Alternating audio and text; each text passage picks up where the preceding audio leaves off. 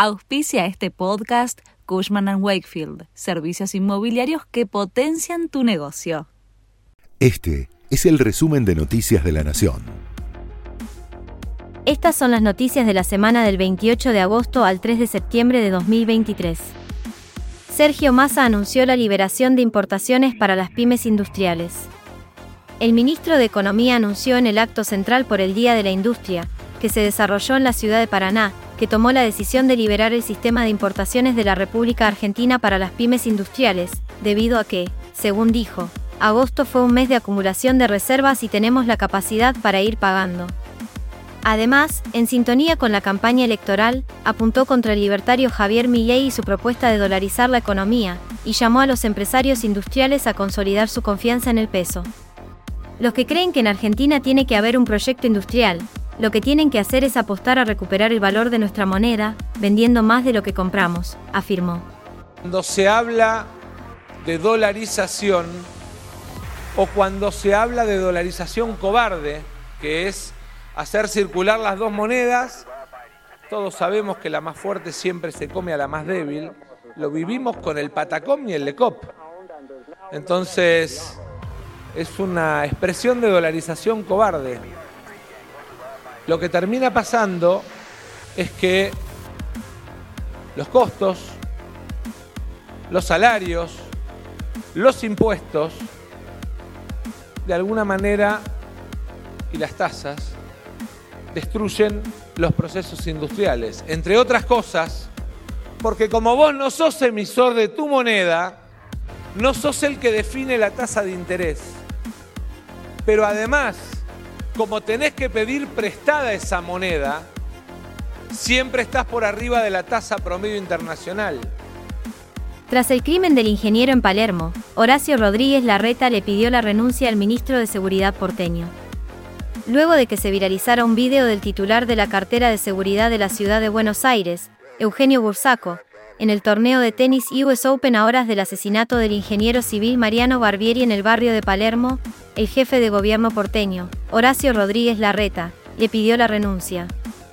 El elegido como su reemplazante es Gustavo Coria, exfuncionario de la cartera y especialista en seguridad pública. El sucesor de Bursaco se reunió con la cúpula de la policía y pidió desplegar toda la fuerza en función del mapa del delito, con el objetivo de contar con mayor presencia de agentes en la calle. Además, Coria tiene entre sus principales objetivos otorgarle un fuerte respaldo a la fuerza distrital y profundizar la lucha contra el narcotráfico.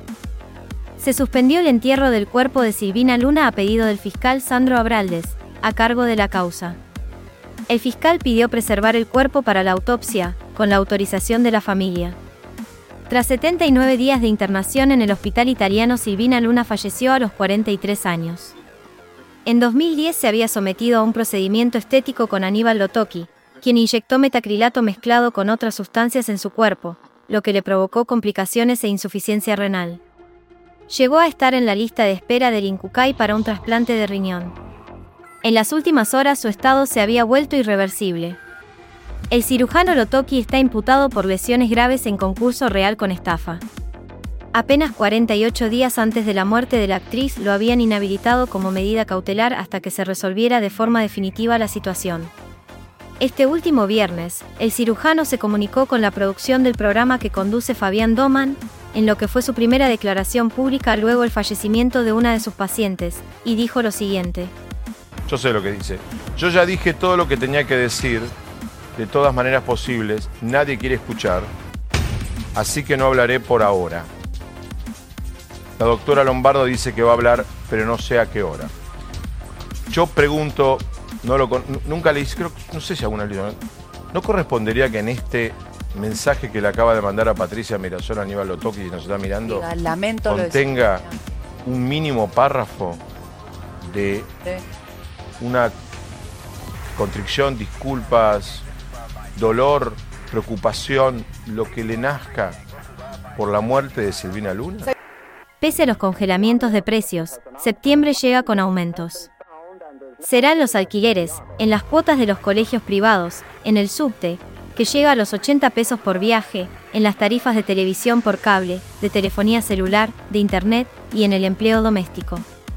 Además, los afiliados de las prepagas comenzaron a recibir la cuenta de septiembre con el incremento del 7,18%, pese al congelamiento anunciado por Massa.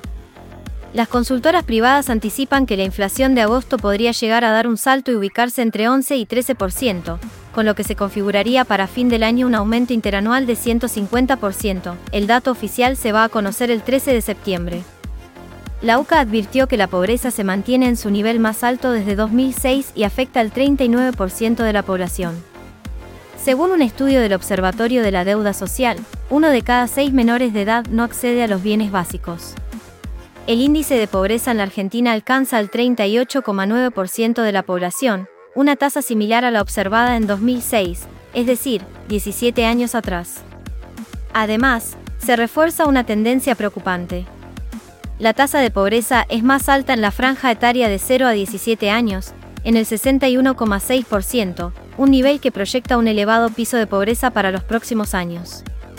El estudio detectó que a partir del 2013 la tasa de pobreza fue en crecimiento a la par del aumento del gasto social del gobierno en relación al PBI. Eso significa que en la última década más personas quedaron fuera del acceso de bienes y servicios básicos, a pesar de la expansión del gasto público para atender sus necesidades. Se agotaron las entradas para ver a la selección ante Ecuador en poco más de una hora y media. Los hinchas arrasaron con los tickets para el partido que se jugará el jueves 7 de septiembre en el Monumental. Las entradas se vendieron por la página de Portic, mientras que los socios bronce de la novedosa plataforma AFAIDE pudieron acceder con prioridad a un cupo exclusivo de tickets, de alrededor del 10% del total. Todavía existe la posibilidad de convertirse en socio plata y oro de AFA, con pagos de 1.900.000 y 4.900.000 pesos, respectivamente, lo que garantiza entradas para todos los partidos de las eliminatorias rumbo al Mundial de México, Estados Unidos y Canadá 2026, entre otros beneficios. Mientras, siguen las críticas hacia la AFA por los precios para asociarse a la plataforma. Esto dijo Lionel Scaloni en la previa al comienzo de las eliminatorias. Eh, muy difícil lo que viene, porque además eh, siempre el inicio es complicado y, y la primera fecha siempre tiene su matice, vienen, vienen bueno, recién empezados y esperemos que lleguen sanos, que es lo más importante, y, que disfruten de, ver a la selección. Eh, siempre es un placer para nosotros, cuerpo técnico, recibirlos a ellos y la gente de la misma manera. Que puedan disfrutar de, del partido, tenerlos cerca y, y bueno, a competir. El Inter de Lionel Messi vuelve a jugar por la liga. Este domingo a última hora el equipo del capitán de la selección volverá a jugar por la MLS antes de sumarse al albiceleste. Lo hará como visitante ante Los Ángeles a las 23 horas de nuestro país, en busca de achicar la diferencia con los puestos de playoffs.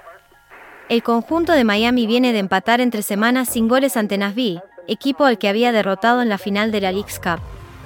Se juega una nueva fecha de la Copa de la Liga.